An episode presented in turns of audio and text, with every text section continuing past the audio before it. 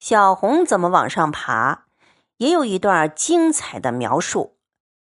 小红在怡红院里不容易出头，连倒一杯茶给宝玉都被大丫头打压。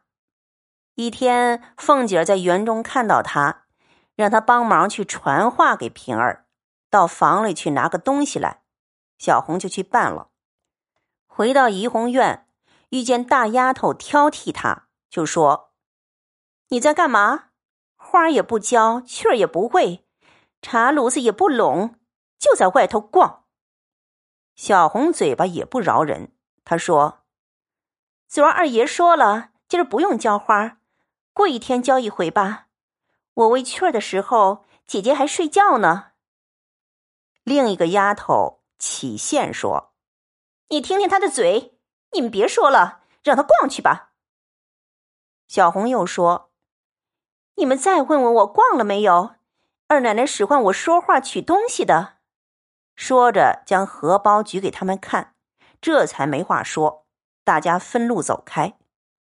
晴雯冷笑着说：“哼，怪不得呢，原来爬上高枝儿去了，把我们不放在眼里。不知说了一句话半句话，名儿杏知道了不曾呢？”就把他性的这样，这一遭半遭的算不得什么，过了后还得听喝。有本事从今儿出了这园子，长长远远的在那高枝上才算得。刚刚有一点苗头，又挨了几棒。小红想，这个时候就得要有所表现了。《红楼梦》这一段很有名。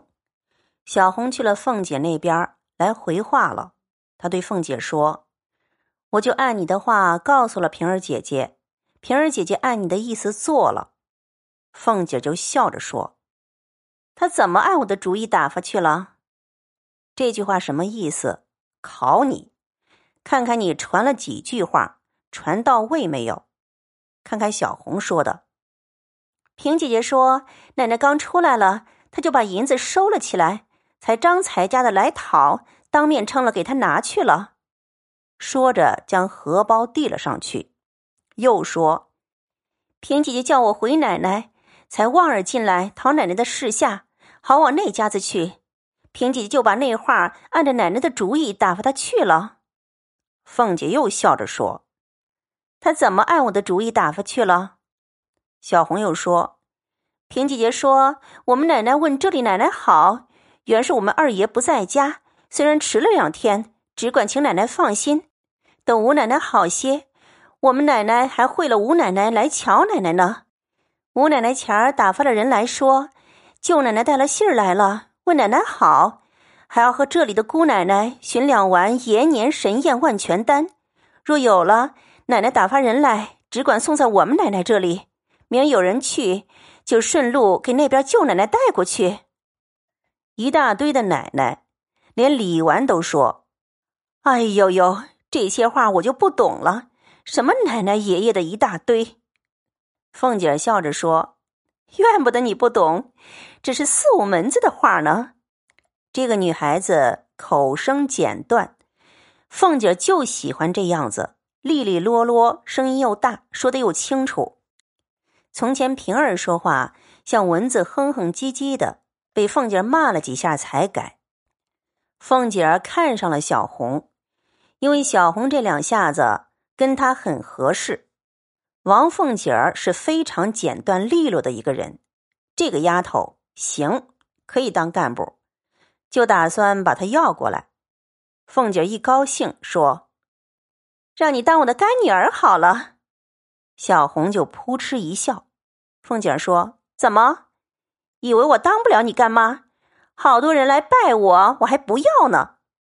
小红说：“不是，我妈就是你的干女儿，认错辈分了。”凤姐儿说：“谁是你妈？”李纨就在旁边说：“你原来不认得她，她是林之孝的闺女。林之孝是佣人里头掌家的。”凤姐儿十分诧异，原来。林之孝夫妇是一对锥子扎不出声音来的天聋地哑，埋头干事儿不爱说话，怎么生了这么一个伶牙俐齿的丫头来？小红给自己创造了机会，凤姐对她印象深刻，就把她拢到自己这儿来了。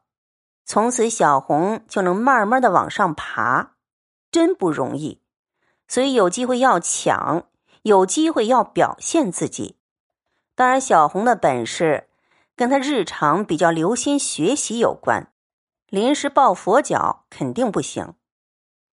曹雪芹写人物本来是所谓的扁平人物，到了某个时候，突然间这个人物就饱满起来，变成了圆形人物，他的个性一下子就凸显出来。譬如三姑娘探春，我们只是模模糊糊的知道她相当受宠，长得也不错。也有才，但是到现在为止，他还是一个扁平人物。这一回呢，曹雪芹给探春一个机会，让我们见识三姑娘的另一面。探春是贾政的女儿，母亲是赵姨娘。赵姨娘这个人物，前面已经领教过好几回。探春有这样一个妈，生下来就吃了亏的。可是探春这个女孩子却非常自负，她虽然是庶出，但是力争上游，好不容易让贾母、王夫人都很器重她，尤其是王夫人也喜欢这个女儿，这不容易。贾母、王夫人很讨厌她的弟弟贾环，所以贾环没有地位。探春因为贾母、王夫人的关系，在家庭中也举足轻重，是贾府中。唯一对王熙凤不假颜色的人，其实他对凤姐的某些作为不大看得上眼，是一个很正直的女孩。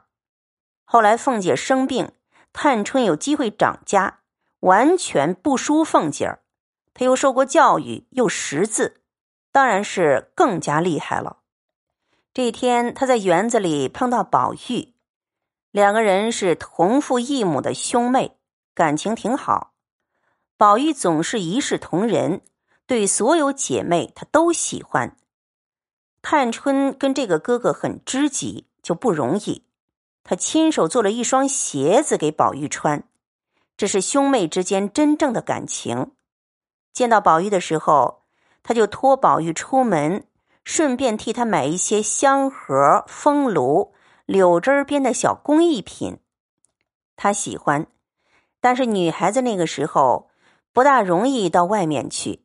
宝玉说：“要这个容易，我拿点钱叫那些佣人拖一车回来。”探春说：“那些佣人懂什么？你才知道我要的。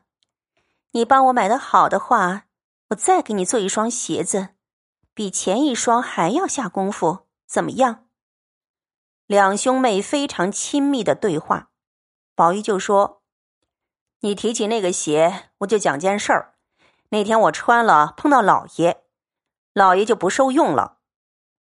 探春的鞋做的很漂亮，贾政讨厌纨绔子弟，看到宝玉穿一双花鞋子进来，那么精致，就不高兴，问宝玉什么人做的。宝玉当然不敢提探春，说是舅妈做的。后来赵姨娘知道了，就抱怨说。正经兄弟，鞋耷拉袜耷拉的，没人看得见，且做这些东西。意思是他的环儿才是探春真正的兄弟，鞋子袜子都没得穿了，探春不管，去做鞋子给宝玉。赵姨娘就是这样，嫉妒心很重，因为她自己地位卑微，心理上更加不正常。探春听说了。当时沉下脸来说：“这话糊涂到什么田地？怎么我是该做鞋的人吗？环儿难道没有份力的？一般的衣裳是衣裳，鞋袜是鞋袜，丫头老婆一屋子，怎么抱怨这些话？给谁听呢？我不过是闲着没事儿，做一双半双的，爱给哪个哥哥兄弟随我的心，谁敢管我不成？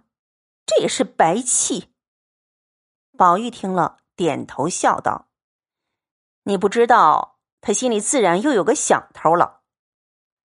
宝玉是让赵姨娘给陷害过的，当然了解鞋子只是一个表面的借口。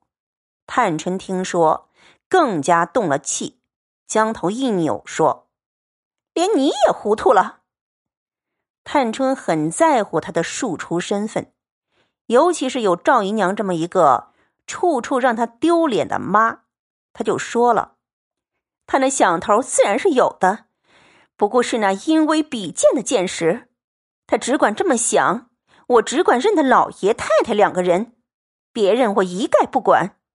就是姐妹兄弟跟前，谁和我好，我就和谁好。什么偏的竖的，我也不知道。论理我不该说他，但忒昏聩的不像样了。还有笑话呢，就是上回我给你那钱，替我在那玩的东西。过了两天，他见了我，也是说没钱使，怎么难？我也不理论。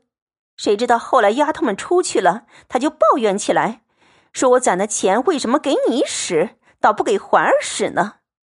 我听见这话，又好笑又好气，我就出来往太太跟前去了。不认亲妈，只晓得老爷太太，父亲是贾政，母亲就是王夫人。什么庶出，跟我没关系，没这回事儿，不认。后来探春对赵姨娘也相当厉害。探春这个人物的争议就是对自己母亲看起来有点刻薄。她在长家的时候，赵姨娘问她多要点银子，不给，没有例外。讲起道理来呢，很正直。探春、宝钗都是理性人物。凡事冷静对应，所以最后他们能够生存下去。比较感性、重于情的，最后大部分都灭亡了。有时候可能会觉得宝钗有些无情，对人的反应很冷。下面有一回金钏跳井死的时候，注意看他什么反应。